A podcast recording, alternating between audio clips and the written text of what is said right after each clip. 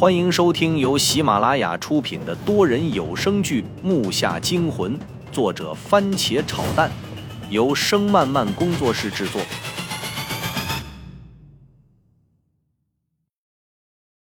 第一百一十集，周震拽着我就进了村子直通向上的一条道。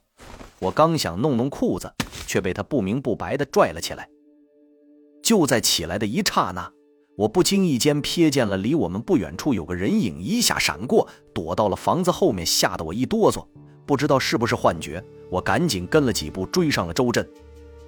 村子不大，但是漆黑一片，差不多到了伸手不见五指的境界，很少有人家亮灯，就只有几点灯光，好像空中残星般，也快灭掉了，根本没有什么可观的光亮，不时还传来几声狗叫。要不就是谁家的猫窜过房子与房子之间，掠进了黑暗中。我还是第一次这么晚，快接近十二点了，还在农村走路。虽然墓里我也待过，但是这里显然是另一种味道。恐怖是一方面，我总觉得气氛不对，就像自己被人看着一样。因此我不时的回头，但是身后却除了黑暗还是黑暗，什么都没有。农村的土路不好走。特别我还没有刻意去买鞋，穿的休闲板鞋，所以走起这种路特别的累。往上走，房屋越来越稀少，最后就剩下了零星几个。我这才发现，竟然到了一座山的山下。一眼望去，全是参差不齐的树木，树下还有好些凸起的包体分布在不同的地方。我仔细一看，不禁倒吸了口凉气。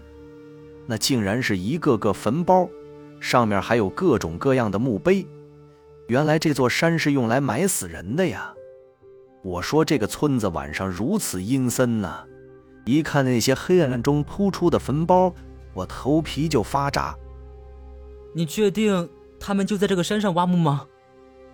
我心里直敲鼓，这大半夜都快十二点了，让我走坟地，这不是挑战我的极限吗？周震一脸的不以为然，闷声闷气的嗯了一声，迈起步子，径直向上走去。等我会儿行吗？我赶紧跟了上去，生怕被落在后面。在这个地方，要是被扔下了，那就太可怕了。大墓里就一个主，这里可倒好，全是主。我经历了这些，也感受到了，你不信邪，这世界上还真有邪，还是宁可信其有，不可信其无的好。所以我谨慎地走在周震旁边，提心吊胆地路过一个个瘆人的坟包，脑袋里鬼片的片段就开始不住地回放。等路过了所有的坟茔后，我身上都被冷汗打湿了，但也终于可以松口气了。又爬了许久，我累得上气不接下气的了。周震却还是面不改色，一直走在前面，不时的会拨开有些干枯的杂草来开路。到达了山顶，这里大树没有多少，但个个粗壮，看上去应该有年头了。在我们旁边较低的一处平地，我喘气的时候，好像听到了有人说话的声音，神经一下绷紧了，还以为是闹鬼了呢。但是仔细一听，好像是人的动静。趴下！周震一下把我拽得低下了身子，我就看到下面有一个红点转了过来。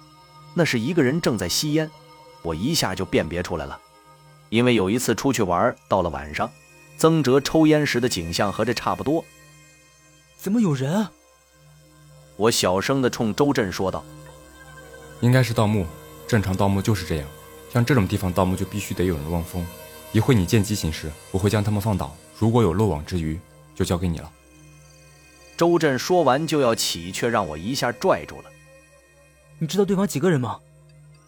周震摇了摇头。你知道？不知道还上？等等。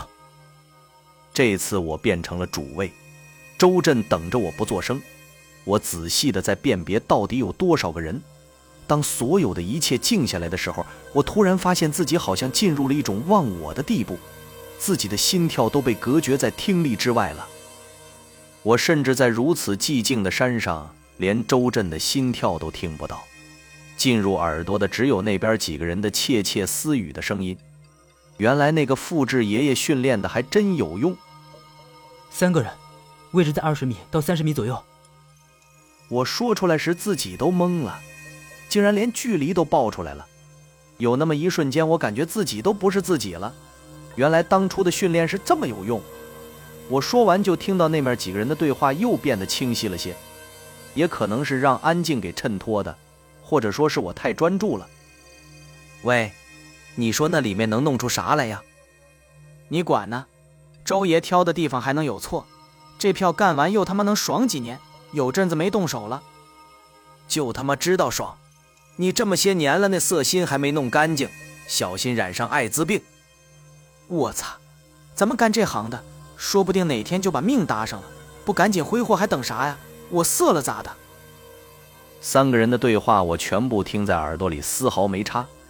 我看了周震一眼，可以动手了。话音一落，就看周震站起身，猫着腰就地一滚，从我们前面的那个下坡翻转一周下去了。我也不怠慢，紧随其后。虽然没有他的动作那么利落，但是却也没有弄出太大声响。杂草中，周震的身形如同一只盯上了猎物的豹子一般，低着身子，用半人多高的杂草做掩护，迅速前移。我在他的右面，也像他那样前进着，但是速度远不如他。因为低着身子走路，大腿承受的力量要比平常多出很多，所以非常消耗体力。模糊的视线越来越清晰，透过变得稀疏的野草，我看到了三个人的身影。其中一个坐在一块石头上抽着烟，旁边还有个不小的土堆，一看就是挖墓时翻出的土。